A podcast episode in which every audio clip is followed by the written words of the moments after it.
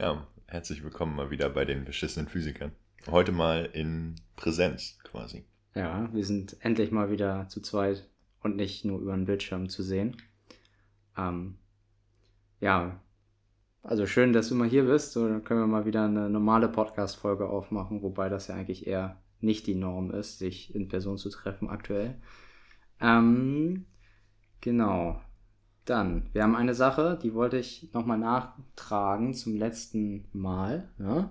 Den Affennachtrag. Den, Affen, den Affennachtrag, ja. Ich wurde tatsächlich auch nochmal extra von einem anderen Freund angesprochen und meinte, schreib dir das auf, schreib dir das auf, damit das auch ja nicht irgendwie äh, nochmal wieder vergessen wird, weil alle wollen wissen, was mit der Affenprostitution auf sich hat.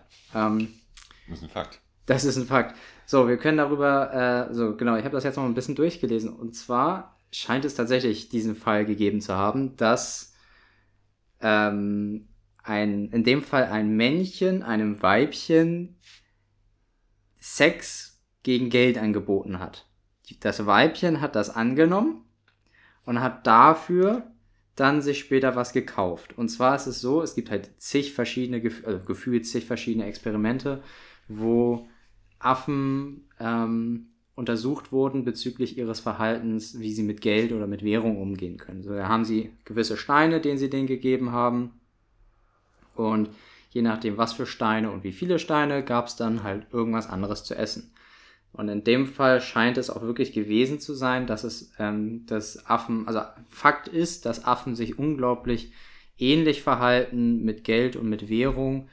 Ähm, wie wir es, wie wir Menschen es tun. So, das heißt, sie versuchen selber zu schummeln. Hat, es gibt einen Affe, der da in so ein Gerät eine Gurkenscheibe reingeschoben hat, in der Hoffnung, dass das dann quasi als Geld anerkannt wird. Ähm, es gibt Affen, die sparen richtig ihr, ihre Steine, die äh, geben das nicht direkt aus, sondern die sparen und kaufen dann später damit ein und wissen ganz genau, dass wenn sie jetzt mehr Geld äh, sammeln, dass sie damit dann später bessere Sachen kaufen können zum Essen. Deswegen, die verhalten sich wirklich sehr ähnlich wie Menschen. Und es scheint auch diesen Fall gegeben zu haben, dass, wie gesagt, ein Männchen Sex gegen Bezahlung mit einem Weibchen hat. Und das Weibchen hat das gemacht, hat dann das Geld ähm, genommen und hat mit dem Geld dann halt sich was gekauft. Also wir haben bei Affen tatsächlich ein Sparverhalten, wir haben Prostitution und wir haben eine Art Geldsystem. Das heißt, Affen-Hedgefonds können auch nicht mehr weit entfernt sein. Definitiv nicht. Also das wird die große Marktlücke sein. Eines Tages wirst du Affen irgendwo ähm, äh, an der Wall Street sehen. Ähm, es gibt auch noch ein schönes Beispiel, was ich jetzt auch, was ich sehr witzig fand, ähm, wie dann Affen auch wirklich erkennen können, ob ein Tausch fair oder nicht fair ist. Und zwar haben sie zwei Affen in zwei verschiedene Käfige eingesperrt, aber die konnten sich gegenseitig sehen. Und ähm, dann hat der äh, Wissenschaftler den ersten Tausch gemacht und hat beiden einfach für das gleiche Geld bzw. die gleichen Steine ein, jeweils eine Gurkenscheibe gegeben. So, die haben beide gegen einen Stein eine Gurkenscheibe gegeben, äh, bekommen. Und dann hat er später nochmal das gleiche nochmal gemacht, aber leicht verändert. Er hat nochmal einen Tausch gemacht, aber jetzt kriegte der eine wieder eine Gurke, ganz normal wie beim letzten Mal, aber der andere kriegte dafür eine Traube. Und eine Traube ist halt für Affen mehr wert als eine Gurke, das mögen sie lieber anscheinend. Dementsprechend hat der Affe, der die Gurke bekommen hat, sich das erstmal angeguckt, hat sein Geld überprüft, ob das alles in Ordnung sei oder vielleicht ist das ja doch falsch gewesen oder so. Und als er dann aber gemerkt hat, nee, das kann irgendwie nicht daran liegen, ist er wütend geworden, hat ihn äh, mit der Gurke beworfen und hat dann jeglichen weiteren Tauschhandel ausgeschlagen. also Geil. Affen sind wirklich faszinierend. Das war ein richtig geiler, affengeiler Nachtrag. Danke. Das war ein affengeiler Nachtrag. Jetzt haben wir es endlich mal gemacht, Gott sei Dank. Äh, genau, dann können wir ja, da ich ja auch äh, das erste Thema der heutigen Folge mitgebracht habe, habe ich, ich weiß nicht, du hast es vielleicht schon gelesen. Hast du es gelesen, was da oben stand? Weil du konntest ja auf meinen. Ich habe nur das Affending gesehen. Er hat nur Affennachtrag gelesen, sehr gut. Gut. Ähm, es scheint heute so ein bisschen in eine True Crime, äh, True Crime äh, Folge abzudriften. Driften habe ich ge gehört so. Ähm, also bei mir scheint es so ein bisschen, oder geht so in die, in die Richtung. Es geht um ein Verbrechen. Äh, und ich bin tatsächlich darauf gekommen, ähm, nachdem ich, ich hatte eigentlich eine andere Sache und dann war ich aber irgendwie nicht so begeistert davon und ich hatte momentan die, äh, gucke ich die Serie Loki. Ich weiß nicht, ob du die auf Disney Plus kennst oder. Kenn ich nicht, ich habe kein Disney Plus. Achso, also bist auch überhaupt nicht im Marvel-Fieber oder so, gar nicht drin, so. Hm, Nee. Nee. ja, muss ja auch nicht. Aber ich hatte, wie gesagt, die, die Marvel-Serie gesehen, äh, Loki, fand ich auch mega gut. Eine, eine wirklich gute Marvel-Serie, besser als die anderen, so, die da auf Disney Plus rausgekommen sind. Das nur am Rande, aber gleich in der ersten Folge haben sie dann, äh, hat Loki quasi, äh, haben sie irgendwie eine Szene aus seiner Vergangenheit gezeigt und da hat sich dann herausgestellt, dass er D.B. Cooper war. Ich weiß nicht, hast du den Namen D.B. Cooper schon mal gehört? Nee. Nee.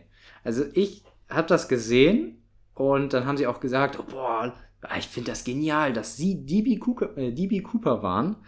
Ähm, und ich, ich hatte den Namen schon mal gehört tatsächlich, ich habe das auch schon mal alles irgendwo gelesen gehabt, deswegen war mir das auch bekannt.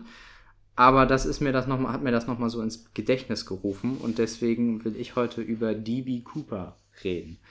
Und zwar handelt sich es hierbei, falls man es noch nicht weiß, um die einzig ungelöste Flugzeugentführung in, den, in der Geschichte der USA. Also wir sind mal heute wieder wie sonst so selten in den USA unterwegs, in der Geschichte der USA.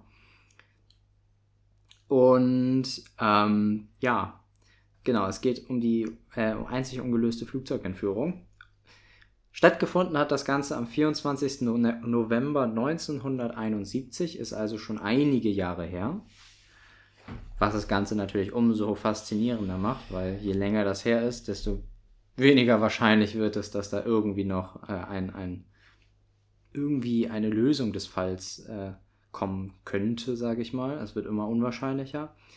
Und wir gehen jetzt in, also ich, ich versuche mal so ein bisschen die Geschichte so zu erzählen, wie das, es ist ja über die Jahre natürlich, gerade dadurch, dass es so äh, ungelöst auch gewesen ist und ähm, ich meine, wir alle kennen ja viele ungelöste Fälle, gerade ungelöste Fälle mit Serienmördern, irgendwie Jack the Ripper oder der Zodiac Killer. Das ist ja, das wird ja alles immer sehr zu Legenden dann mit der Zeit auch ver, verwurstelt, sage ich mal, und ja, abgefeiert. Spätestens 20, äh, 20 Netflix-Serien drüber. Über jeweils das. Jeweils, über jeden, über jeden Serienkiller. Selbst über die Serienkiller, die sie dann gefasst haben, das werden. Netflix-Serien gedreht. Aber die, die natürlich nicht ge niemals gefasst wurden, sind natürlich nochmal umso faszinierender.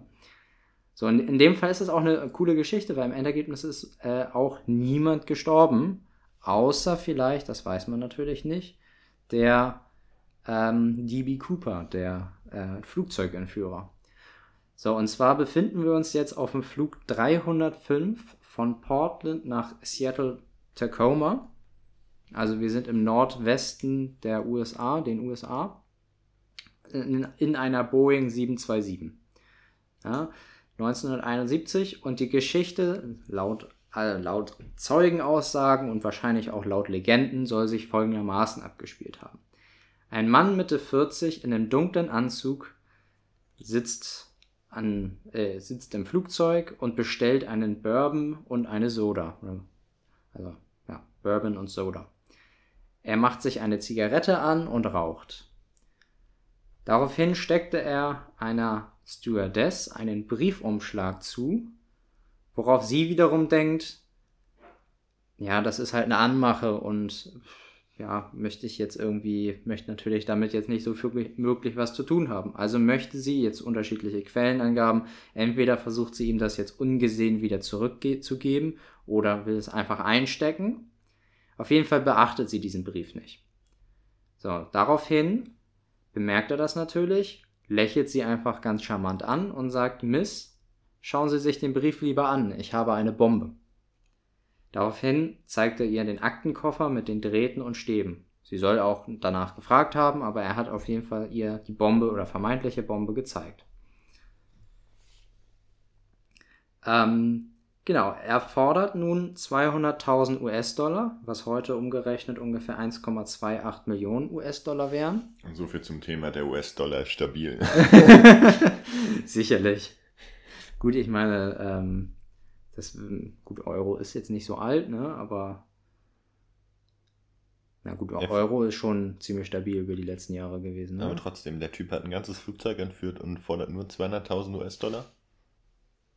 Frag mich nicht, anscheinend war das damals genug. Also das, ich meine, dann kannst du ja direkt umrechnen. Heute wären es 1,3 Millionen, aber niemand entwürd, würde doch ein Flugzeug entführen für 1,3 Millionen US-Dollar. Also wenn du das jetzt weiter dir noch äh, anhörst, da wirst du merken, dass das sowieso alles ziemlich wahnsinnig oder wahnwitzig gewesen ist.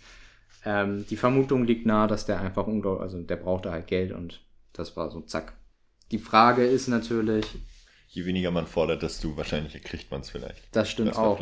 Und äh, je weniger Geld du selber hast, desto besser kannst du damit auch verschwinden. Wenn du jetzt, keine Ahnung, 10 Milliarden Dollar hast, die kannst du halt nicht so einfach mal loswerden. 10 Milliarden würdest du auch nie kriegen. Ja, das ist.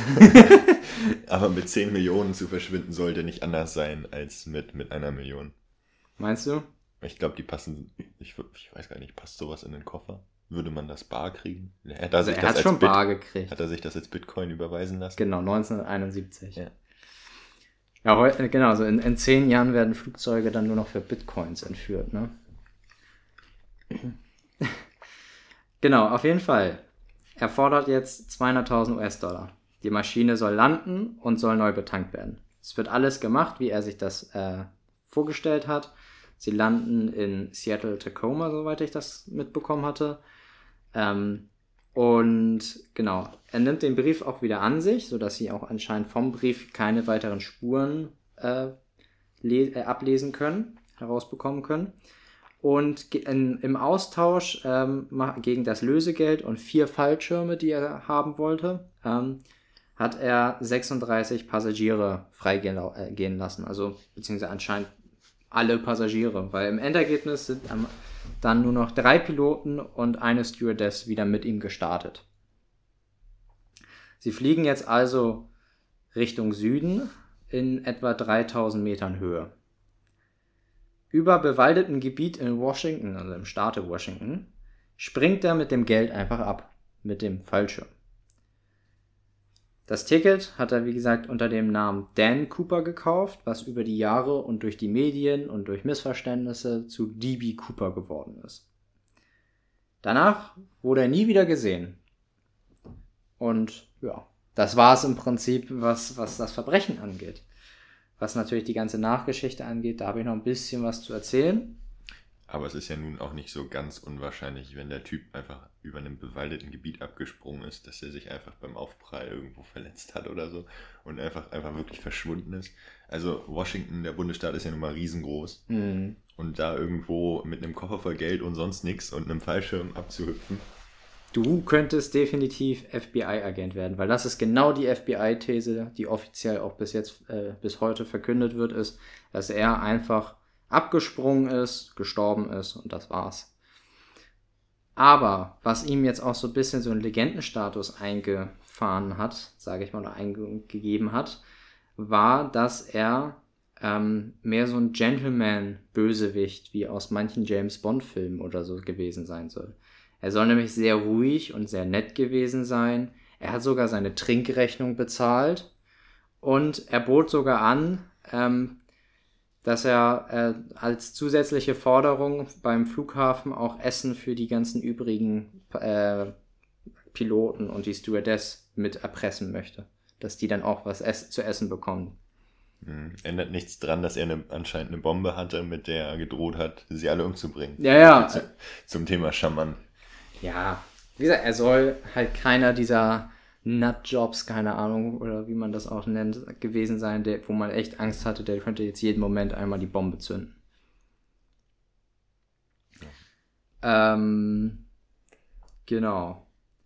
So, äh, dann aus DB Cooper, äh, aus Dan Cooper wurde halt, wie gesagt, DB Cooper. Und auch heutzutage wird der, äh, wird beim FBI die Akte DB Cooper genannt. Also der ganze Fall wird heutzutage offiziell auch DB Cooper genannt.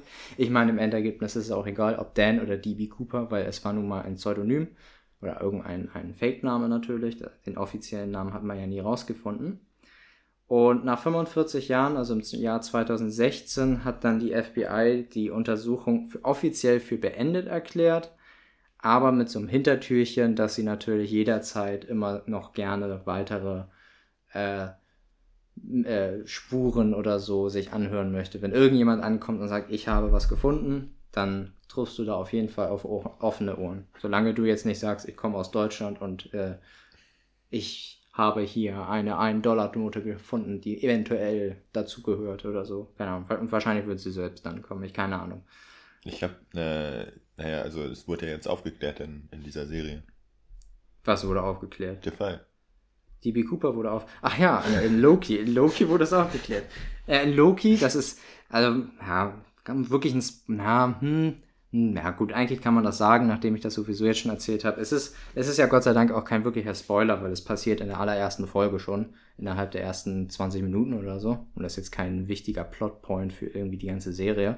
Aber da ist es halt so, dass Loki halt DB Cooper ist, auch genauso dargestellt mit Anzug und Krawatte und Sonnenbrille. Er soll sich irgendwann auch eine Sonnenbrille aufgesetzt haben, so richtig cool soll er ausgesehen haben. Mhm.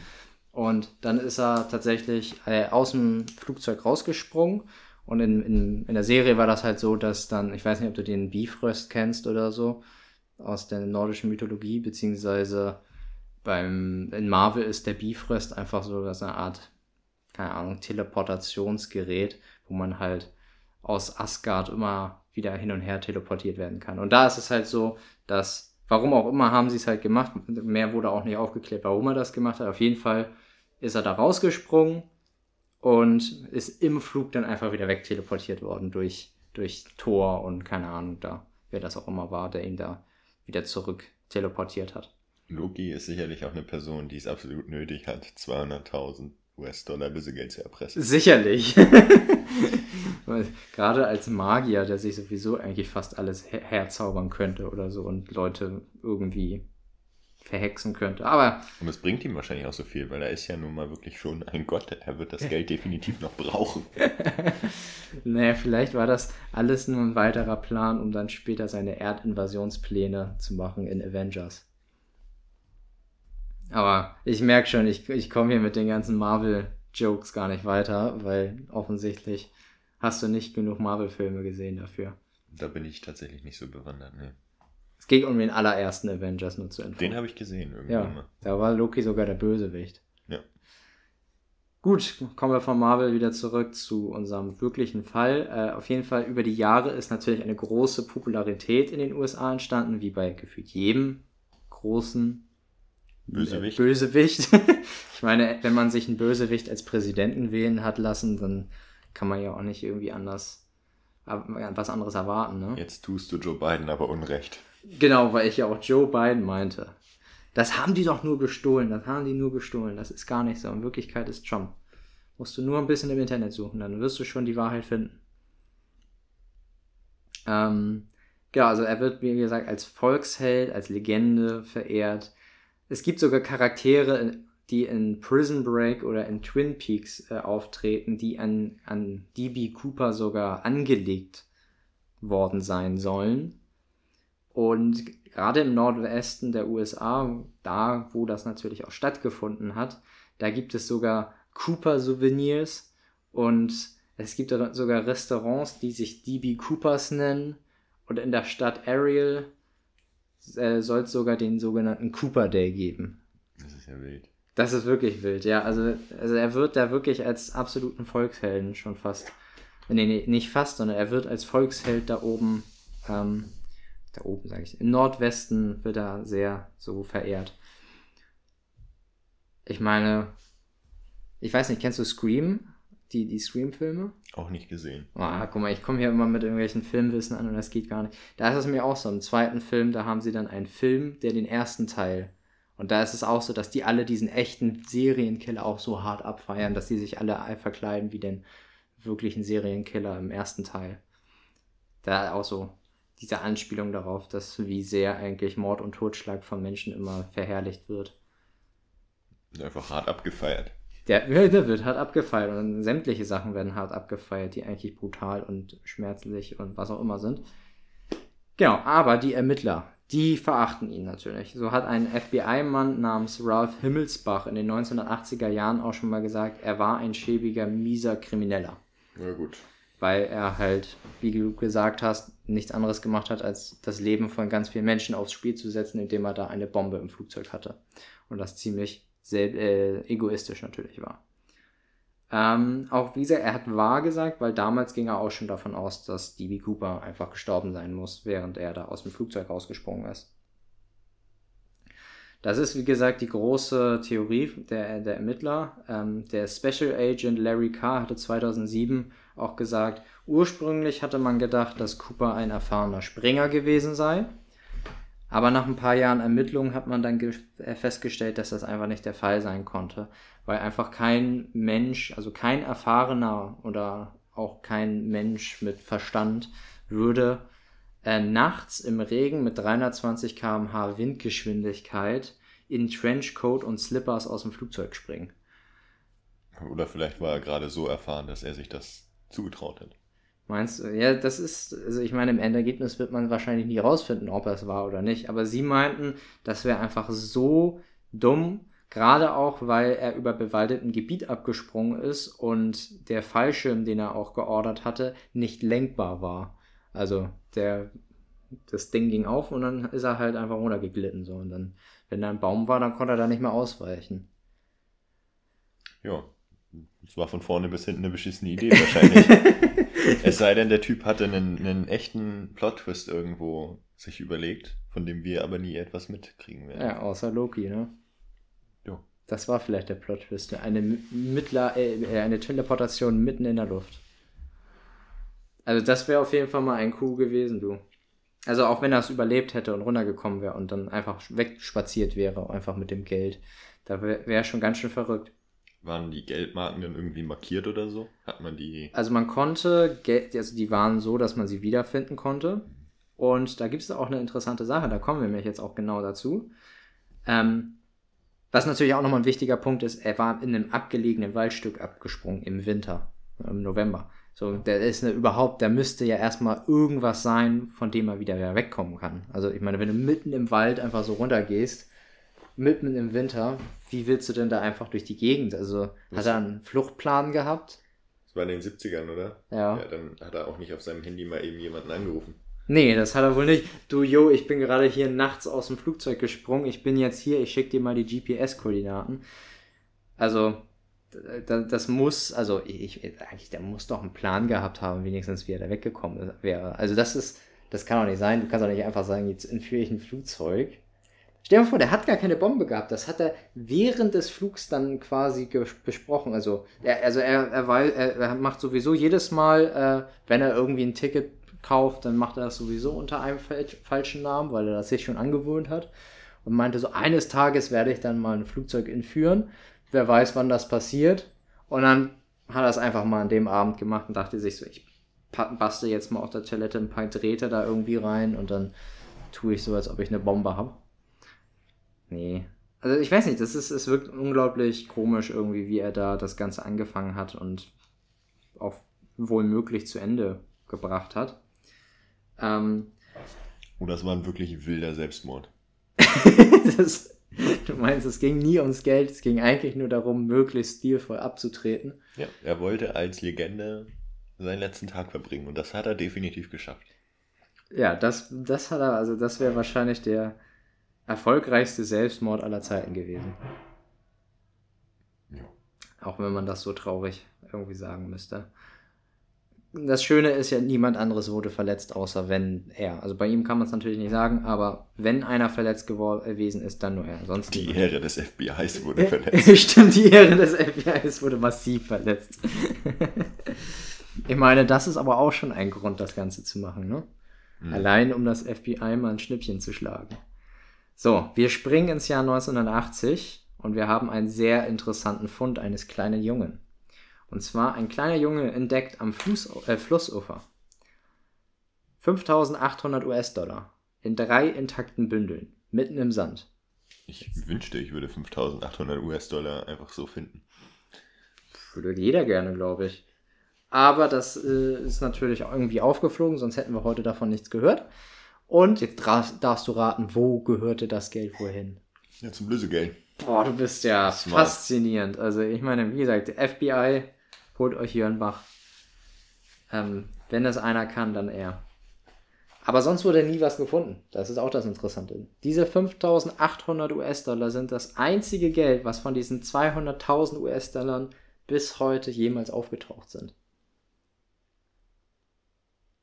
Es wurde keine Leiche, es wurde keine Ausrüstung, kein weiteres Geld, es wurde nichts gefunden. Also es gibt keine Spuren. Haben sich die Piloten nicht notiert, wo sie den rausgeworfen haben? Das also, frage ich mir auch. Ich weiß es nicht. Also so ein grobes Suchfeld hätte man dann ja eingrenzen müssen. Also die haben, die haben massiv gesucht. Die haben mit tausenden Leuten oder mit, also hier steht eine, eine große Suche mit tausend Leuten. Also mit Tausenden, mit tausend, auf jeden Fall. Es waren, es waren richtig viele Leute. Und ich wette mit dir, ja, sie haben bestimmt schon ungefähr gewusst, wo sie ihn dann, wo er rausgesprungen ist, als ob die da nicht drauf geguckt hätten. Ja, sie so. werden nicht in Kalifornien gesucht haben. Ich denke auch. die werden schon, schon in Washington und dann in einem gewissen, also das ist auch irgendwie faszinierend. Also im Endergebnis, das ist riesig da. So. Und da ist natürlich eine ganze Menge Wald. Und wenn, er muss ja vielleicht nicht wirklich direkt beim Aufprall gestorben sein, sondern er hätte sich ja da auch noch eventuell irgendwie weiter äh, durchschlagen können und wäre dann irgendwo anders noch verreckt. Also das oder ist. Ein Bär hat ihn gefressen. Oder, oder ein Bär hat ihn gefressen und hat jetzt 2000 äh, 200.000 Dollar in seinem äh, Magen drin. Man sollte also vielleicht nach Bären suchen, die sehr viel Geld besitzen. wenn man einen reichen, wenn, man, wenn du einen Bär mit einer Goldkette gefunden hast, dann weißt du, dass du es gefunden hast. Werden Bären überhaupt so alt, dass der jetzt noch leben könnte? Ich glaube nicht. Obwohl Bären bestimmt gar nicht so also äh, Alter von einem Bär habe ich nie, keine Ahnung, aber ich würde schätzen, über 50 Jahre wird es, glaube ich, nicht sein für einen Bären. Tja, wer weiß. Aber ich stelle mir gerade so vor, so ein Bär mit so einer fetten Goldkette, wie man sie bei irgendwelchen äh, Rappern, Rappern sieht. Das wäre geil. ja. Die 5800 hat er nur dahingelegt, um falsche Spuren zu legen. Ja. Damit er weiß, das ist mein Geld. Keiner kommt daran. Ähm, genau, so. Äh, sie haben tatsächlich eine vermeintliche DNA-Probe von seiner Krawatte äh, nehmen können, weil die hat er anscheinend im Flugzeug liegen gelassen, aber kein Treffer. Also da gab es auch nichts.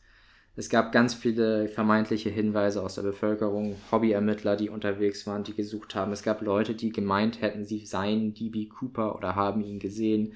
Aber es gab nichts, was irgendwie das FBI davon überzeugt hätte, dass es ähm, so sein könnte.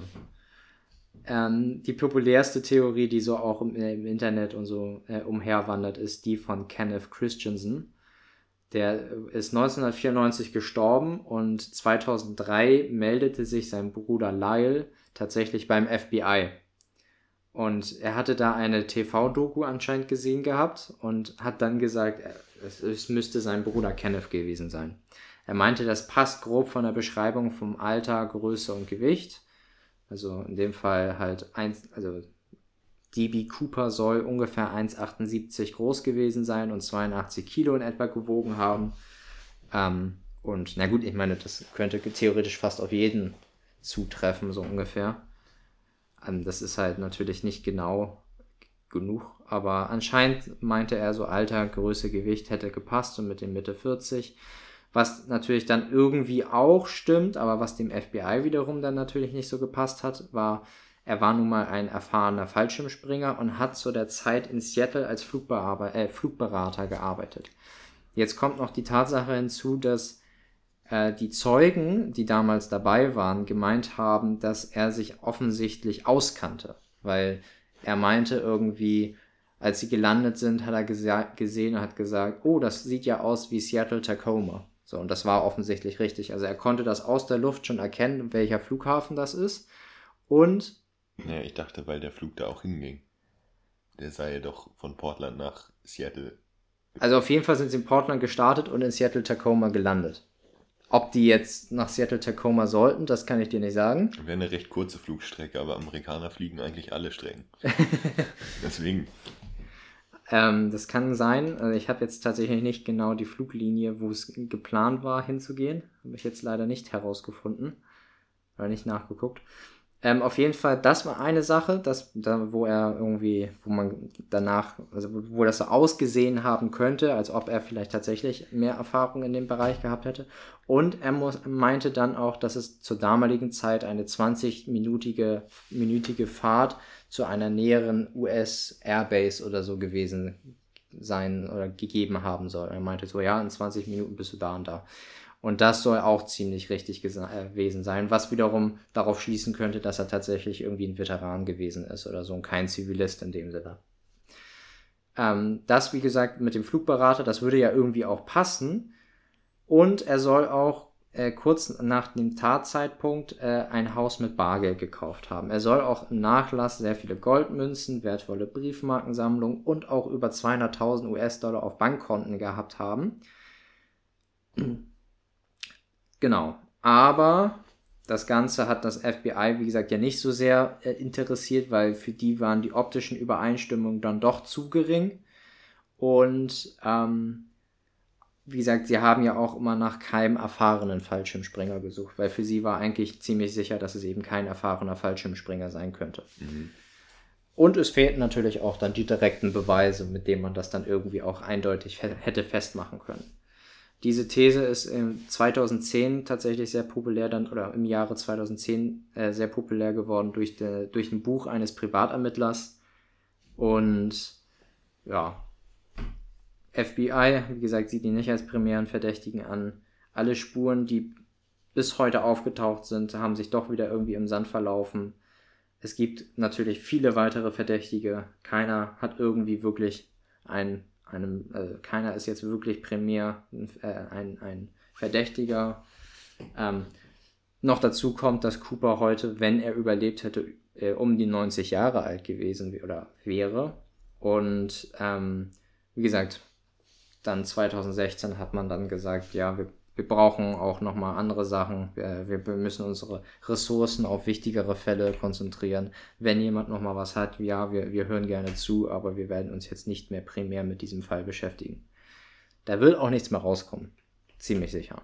sei denn, irgendwann kommt ein wirklich fantastischer ähm, Durchbruch. Aber sonst werden wir mal wahrscheinlich davon ausgehen können, dass das alles ist, was wir wissen werden. Also wenn man es jetzt nochmal ganz genau durchliest, wird man natürlich noch mehr Informationen finden als das, was ich jetzt preisgegeben habe oder rausgefunden habe. Ähm, aber im Endergebnis wissen wir nichts. Also das ist so, wir wissen, dass wir nichts wissen und damit würde ich sagen, gebe ich ab und gebe dir dein Thema zu.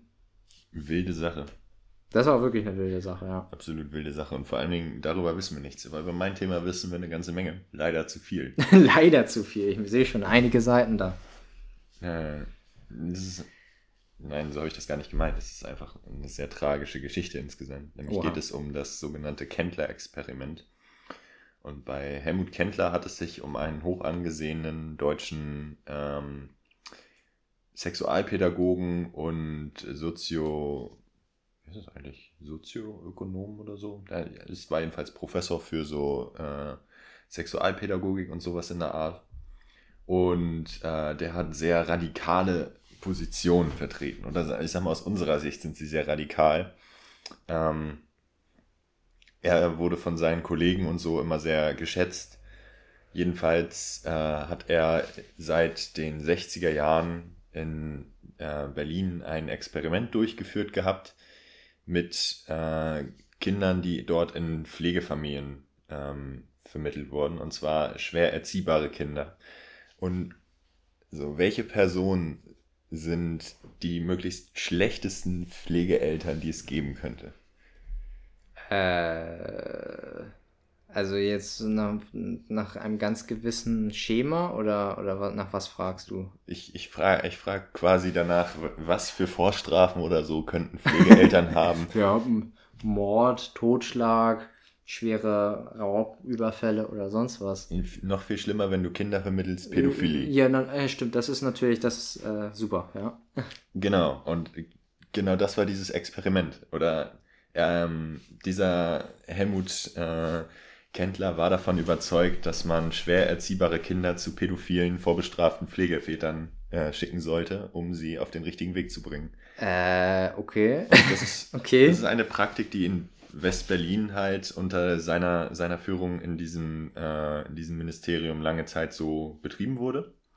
Äh, begonnen hat das Ganze 1966 bis 1974, war er dort Leiter an einer Unterstelle des Pädagogischen Zentrums in Berlin und hat das so in Auftrag gegeben. Und viele dieser Pflegestellen bei äh, vorbestraften Pädophilen existierten bis in die 2000er Jahre hinein. Nochmal, was? Also. Also er hat quasi der Vermittlung geholfen. Ja, dort, bis, bis in die 2000er. Äh, da hat er dann nicht mehr dort gearbeitet. Ja. Er war dann bis zu seinem Lebensende Professor an der Universität Hannover. Mhm. Äh, 2008 ist er gestorben, glaube ich. Und ähm, ja, genau, bis in die 2000er Jahre haben aber quasi die Pflegestellen bei den pädophilen vorbestraften Leuten existiert. Also man wird da quasi vorgeschlagen, dann wird so ein Gutachten erstellt, wie gut man als Pflegeeltern sich quasi äh, eignet. Mhm. Genau. Und deshalb sind halt lange Zeit dort an pädophile, vorbestrafte Leute, schwer erziehbare Kinder aus Heimen vermittelt worden mit der Begründung, dass ähm, das ist jetzt mehr oder weniger ein Wortzitat aus einem FAZ-Artikel, der darüber jüngst erschienen ist. Äh, kämen jugendliche Herumtreiber bei Pederasten unter, so sei so seine perfide Logik von Helmut Kendler, ließen sie sich viel, viel leichter sozial integrieren, weil nur pädophile Pflegeväter in der Lage seien, diese schwachsinnigen Kinder und Jugendlichen auszuhalten und zu lieben. What the fuck? Okay. Okay, also er meinte im Prinzip, die sind so schwer erziehbar. Überall anders würden sie eigentlich nur noch geschlagen, so ungefähr, und gehasst werden. Aber da Pädophilie ja, weil sie ja auf Kinder stehen, sage ich mal, würden sie auch diese Kinder akzeptieren und, und eine, lieben. Ne, ne, genau, eine liebevolle Beziehung aufbauen können. Und darüber hinaus hat er noch einen ganzen Haufen andere Pädagogikansätze in diesem Kontext gehabt, die ich jetzt mal nicht detailliert erläutere, weil ich glaube, um, um so seinen Best-of müssen wir uns gleich auch einmal kurz kümmern. Best-of, wie hieß er? Helmut Kettler? Helmut Kendler, ja. Kendler. Der war auch jahrzehntelang sehr angesehen in dieser äh, Pädagogikszene. Ähm, er hat viele Bücher geschrieben, die auch als Erziehungsratgeber deutschlandweit sehr erfolgreich waren. Mhm. Also die Chancen stehen gar nicht so schlecht, dass ein Haufen Eltern äh, diese Bücher quasi auf ihren Nachttischen liegen hatten. Er galt halt als ein Vorbild, was äh, ja, also anti-autoritäre sexuelle Erziehung angeht. Mhm. Hat viel Forschung dort betrieben ähm, und ist so ein bisschen ein Kind der, der späten 60er, also der 68er Generation der sexuellen Befreiung, das sagte ja auch etwas. Mhm. Und äh, die, klar, die war sehr, sehr wichtig und sehr, äh, sehr hat unsere Kultur sehr geprägt, diese 68er Revolution. Aber ähm, darüber hinaus hat sich halt auch so eine anti-autoritäre Pädagogik-Szene gebildet. Das will ich jetzt gar nicht mal beurteilen. Anti-autoritäre Pädagogik scheint auch in Teilen sehr erfolgreich zu sein. Aber wenn es sich gerade um so Sexualität und um, äh, um derart radikale Sachen handelt, dann ist es, handelt es sich einfach nur um Straftaten. Also, da gibt es überhaupt nichts. Naja. Wie gesagt, 2016 kam das Ganze dann mehr oder weniger raus. Komischerweise kurz nachdem diese ganzen Fälle verjährt sind. Ah, das ist ja natürlich sehr merkwürdig. Da so, das unterstellt man dem Herrn Kendler auch, dass er sich bewusst war, dass es äh, an der Grenze oder auf jeden Fall strafbar ist, was er da tut weil er alle Bücher und Studien halt wirklich erst nach der Verjährung dieser Fälle insgesamt veröffentlicht hat. ähm, What the fuck? Aber er hat darüber relativ offen tatsächlich auch Bücher geschrieben, hat äh, von dem Erfolg seiner Methoden quasi geprahlt und war auch, äh, also war sich da nie irgendeiner Form von Schuld bewusst und wurde auch in Fachkreisen äh, nicht angefeindet oder sowas in der Art. Mittlerweile untersucht die Universität Hannover, wie es quasi dazu kommen konnte und was äh, die Universität damit zu tun hat. Hm. Und, ähm, Weil die Universität sucht die eigenen Fehler. Ja, genau, weil mhm. natürlich wurde da jemand im. Ja, ja, aber, aber wenn jemand seine eigenen Fehler sucht, ist das immer eine äh, ja, schwierige Sache, sage ich mal. Ich meine, das ist genau das, was ich Problem habe mit Militärpolizei oder so, wenn dann die Militärpolizei ihre eigenen militärischen Kriegsgefangenen oder, oder Gefangenen äh, nicht Gefangenen, sondern Verbrecher oder sonst was verurteilen soll, dann ist das auch immer alles so schön unterm Teppich gekehrt, damit man ja nicht sieht, dass wir ja auch irgendwie unfähig sein können. Ja, aber ähm, also die Universität Hannover untersucht das jetzt natürlich in Form von neuen Wissenschaftlern, die halt quasi keinerlei Verbindung zu diesem Mann haben, weil der nun ja auch seit vielen Jahren tot ist. Mhm. Also da glaube ich schon, dass das äh, wissenschaftlich auch an, an Aufklärung interessiert ist. Und darüber hinaus gibt es noch diverse andere Gremien. Mittlerweile ist die Aufklärungsarbeit bundesweit im, im Kommen. Auch die Universität Hildesheim äh, stellt dazu gerade eine Studie an zu äh, der Rolle der Sexualwissenschaftlers im Pädosexualitätsdiskurs, zum Beispiel Helmut Kendler. ja, das ist dann so ein Studienprogramm, da wird halt quasi untersucht, was alles, äh, wie das dazu kommen konnte, dass jemand, der eine, eine radikale äh, akademische Meinung vertreten hat, sie so auch äh, in Straftaten letztendlich und in Menschenschieberring. Was anderes ist es ja nicht, wenn du im großen Stil Kinder an Pädophile vermittelst, äh, hat umsetzen dürfen und das sein Leben lang nie irgendwelche Konsequenzen hatte. Das ist schon krank, ja. Nur um mal so ein bisschen, ähm, 2016 hat das mehr oder weniger begonnen, dass das alles aufgearbeitet wurde. Da hat auch der Berliner Senat das erste Mal ähm, eine Studie beauftragt, die dann zu dem Schluss kam, es handelt sich um Kindswohlgefährdung in öffentlicher Verantwortung. Also natürlich hat auch die Stadt Berlin damit offensichtlich äh, mit ihrer Macht sich sehr daneben benommen. Genau. Aber die Politiker wussten natürlich nichts davon und das wäre alles die Sache diesen, also dieses einen Amtes gewesen. Aber wie ich bereits erwähnt hatte, ähm, der Wissenschaftler, der Herr Kendler, hat das alles auch publiziert und hat daraus keinen Hehl gemacht, dass er diese Methoden so vertritt, weil er sie ja auch für gut und wichtig hielt. Um, Aber sehr überzeugt von sich. Ja, sehr überzeugt von einer ganzen Menge perfiden Sachen war er. okay, dann, dann hauen wir raus. Müssen wir jetzt, denke ich mal, ein bisschen drüber reden, was der alles so für, für gut hielt. Also klar, irgendwie mittlerweile ist es auch Konsens, dass äh, eine gute Erziehung nicht mehr nicht mehr die Repression der Sexualität von Jugendlichen und so zum Ziel hat. Also äh, das ist ja heute anerkannt.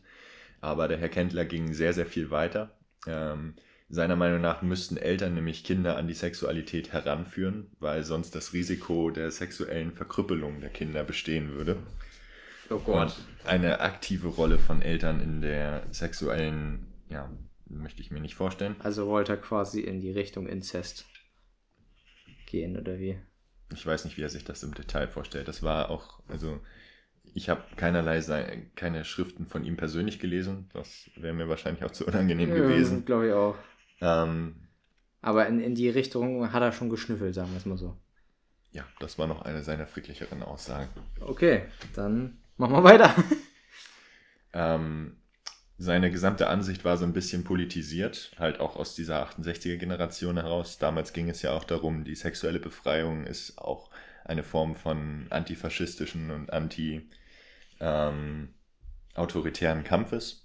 Und es, äh, also es war ein Politikum zu dem Zeitpunkt. Nun geht dieses Politikum für, äh, für den Herrn Kendler überhaupt nicht weit genug mit äh, dem freien Sexualleben von Erwachsenen, sondern Ihm ging es darum, dass frühe, Co frühe Coitus-Erfahrung von Jugendlichen und Kindern zu mehr Eigenständigkeit und mehr Anti-Autoritismus bei diesen Kindern und Jugendlichen führt. Und eine seiner Positionen waren, dass ähm, sich nur eine, eine sinnvolle antiautoritäre Stellung in der Gesellschaft emanzipieren kann, wenn Kinder und Jugendliche bereits frühe Coitus-Erfahrung machen. Ähm, dann Jetzt treten wir weit über in den, in den pädosexuellen Bereich, mhm. weil Kinder auch schon vor der Pubertät sexuelle Bedürfnisse haben kann, war seine These.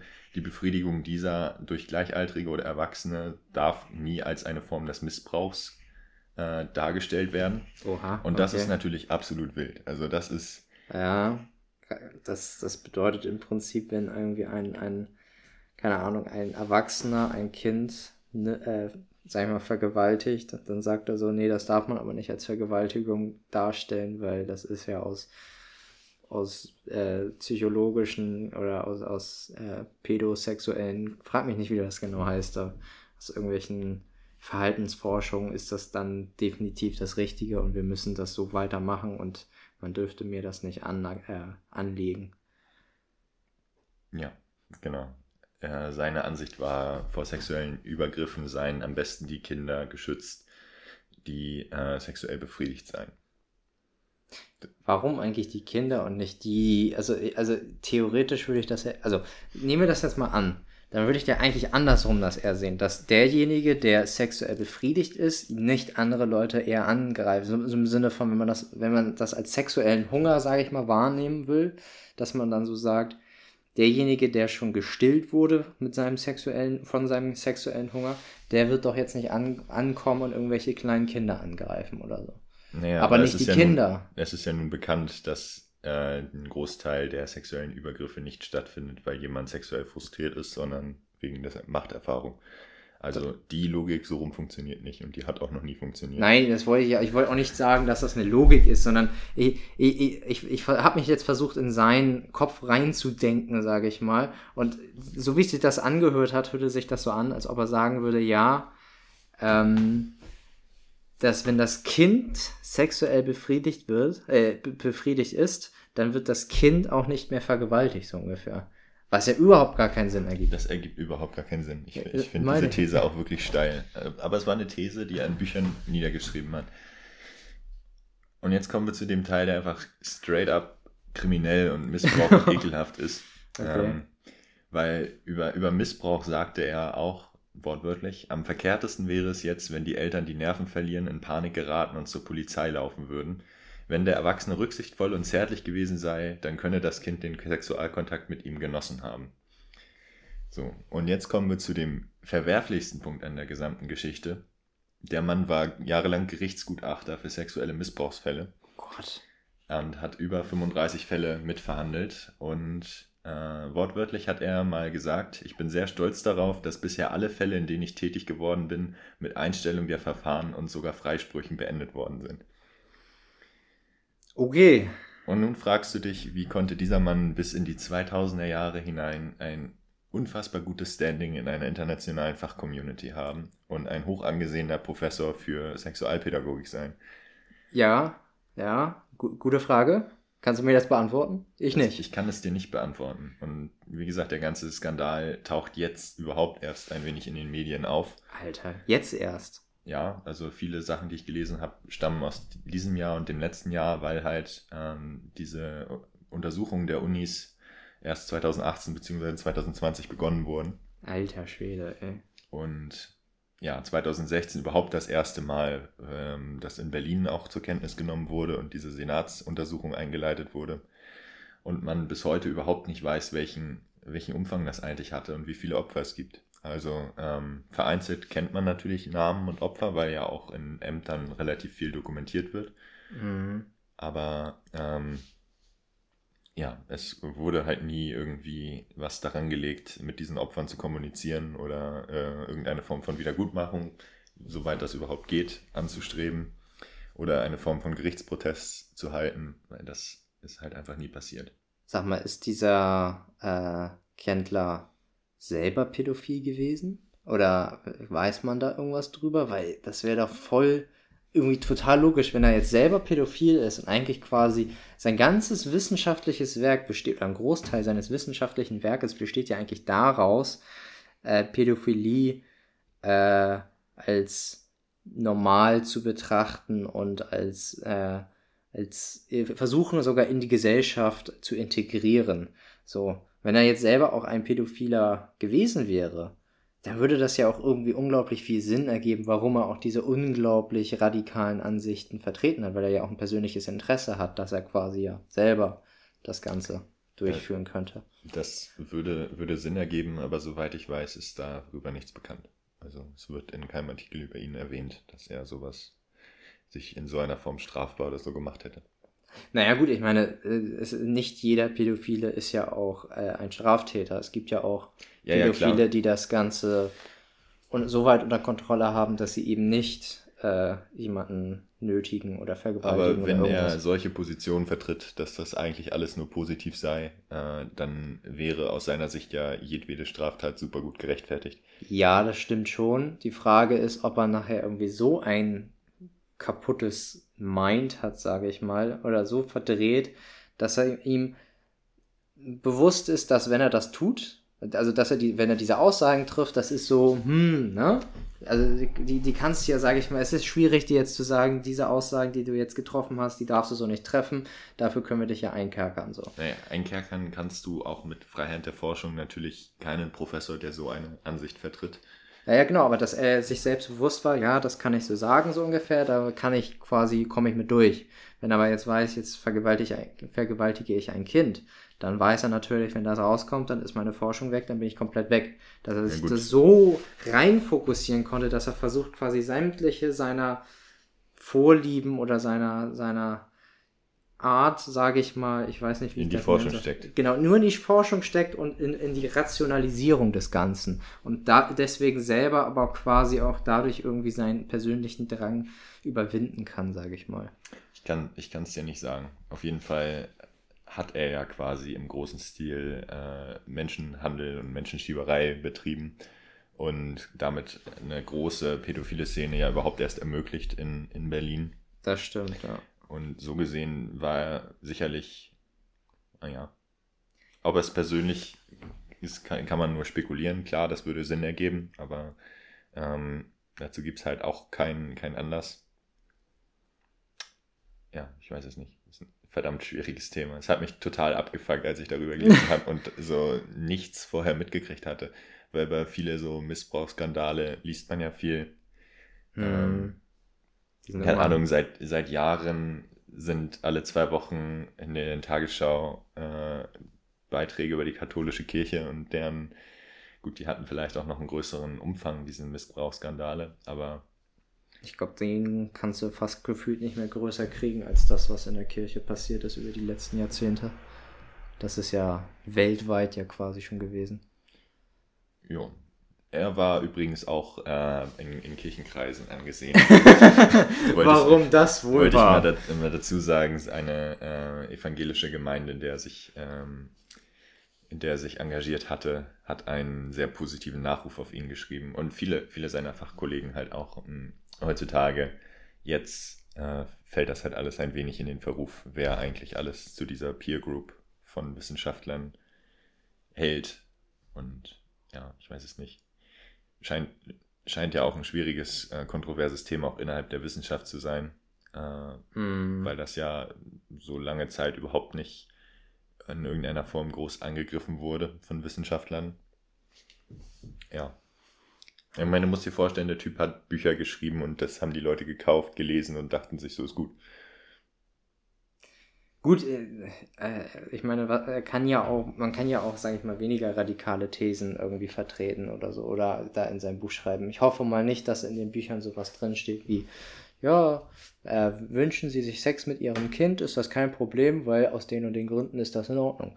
Ich weiß nicht, ob das jetzt in irgendwelchen äh, Erziehungsratgebern so drin steht und dann, dann kein Skandal daraus entstanden wäre, das würde ja. Naja, er hat zum Beispiel diese, diese Praktik, dass man schwer erziehbare Jugendliche bei pädophilen, äh, vorbestraften Leuten unterbringen sollte. Das hat er ja sehr, sehr bildlich beschrieben in seinem Buch Leihväter von 1989. Ja, aber also, das ist ja später erst gewesen, oder? Nach, nachdem, also das ganze Programm lief ja quasi noch weiter. Es lief. Also, dass irgendwelche Leute haben dieses Buch gelesen, haben sich so gedacht, ja, das, was da in Berlin läuft, das ist schon okay. Ja, gut. Das vielleicht auch. Vielleicht dachten Leute, das ist irgendwie Science Fiction und dachten so, das ist keine Ahnung, irgendeine dystopische Zukunftsfantasie, die er da schreibt oder so. Ja, nur, dass das ein äh, Erziehungsratgeber eines angesehenen Pädagogen war. Ja, das war. ist halt, das ist Next Level Satire gewesen und so liest man das vielleicht. Ich glaube, dass das seine Fachkollegen auch alle schon unter dem richtigen unter dem richtigen Mindset gelesen haben. Ich kann mir nur nicht erklären, wie diese ganze Community so eine, so eine Ansicht tatsächlich wissenschaftlich lange Zeit vertreten das konnte. weiß ich auch und nicht. Und ich glaube, das weiß die Universität Hannover auch nicht und das weiß auch die Uni Hildesheim nicht und deshalb wird das sicherlich noch viele Jahre eine ziemlich strittige Untersuchung sein. Aber es würde mich tatsächlich mal interessieren, was letztendlich bei sowas dann rauskommt. Das ja. Ein riesiges pädophilen Netzwerk in der Psychologieszene oder wissenschaftlichen Psychologieszene in Deutschland. Du. Naja, Psychologie ist es ja explizit ja, nicht äh, Sexualpädagogik. Sexual, Entschuldigung, Sexualpädagogik. Dann, dann ist es die Sexualpädagogik von äh, Pädophilen in Deutschland unterwandert? Ich weiß es nicht. Also ich möchte jetzt keinen, keinen ganzen Fachbereich unter einen Generalverdacht stellen. Das machen wir hier. Genau, das, ist der Hardcore-Journalismus der beschissenen Physiker. Ja, die, die beschissenen Sexualpädagogen. Die, Ich weiß nicht, das ist sowieso ein, ein, ein ganzer Fachbereich, den ich irgendwie, ja klar, einerseits ist es faszinierend, wie man auf so etwas forschen kann, was ja so irgendwie sehr intim und privat ist und das Mhm. wissenschaftlich und steril anzufassen und zu, zu versuchen zu verstehen.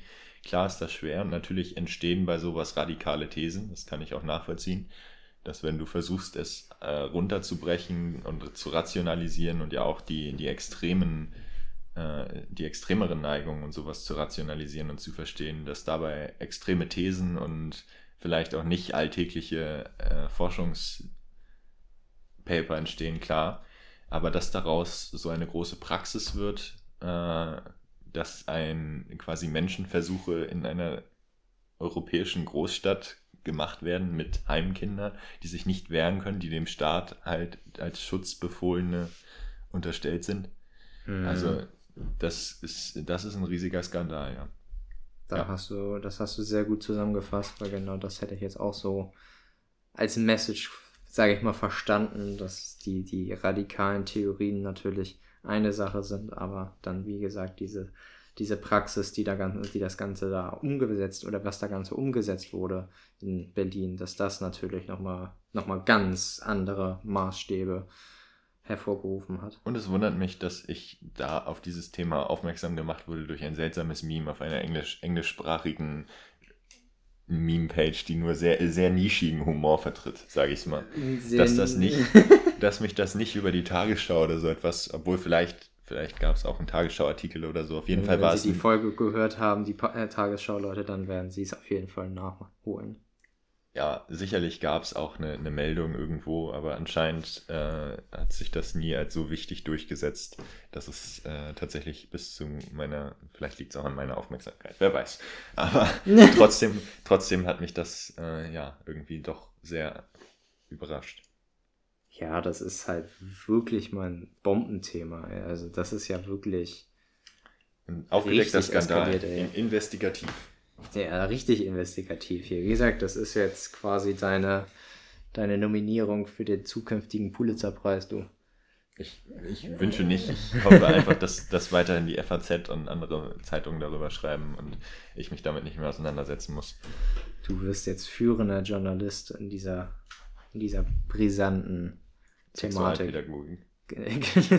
Du, du wirst wir- der Watchman für die Se Sexualpädagogen. Ja, wer weiß. Wissenschaft muss man überwachen. Das scheint unser Takeaway zu sein. Und insbesondere Physiker. Deswegen gibt es ja die beschissenen Physiker. Um Physiker zu überwachen. Wir müssen, wir müssen mal Skandale aus der Physik diskutieren. Ich finde auch. Da gibt es auch manchmal sogar ein paar interessante Skandale. Ja klar, da taucht immer mal wieder was auf. Da hast du wirklich mal ein gutes Thema gemacht. Wir können mal nach Skandalen in der Physik gucken. Das ist, das ist mal wirklich interessant. Wir haben ab und an mal so physikalische Unfälle gehabt, so wie der Typ, der seinen Kopf in einen Teilchenbeschleuniger aus Versehen gesteckt hat. Oder über Atombomben haben wir schon das ein oder andere Mal geredet. Die ja nun kein Skandal sind. Nein, natürlich nicht. Mit Atombombe die beste Entwicklung der Menschheit und Das habe ich der nicht gesagt.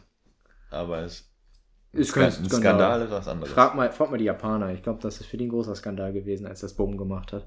Okay, je nachdem, wie man Skandal definiert. Ja, dann frag doch mal die ganzen Pädophilen, ob das für die ein Skandal gewesen ist.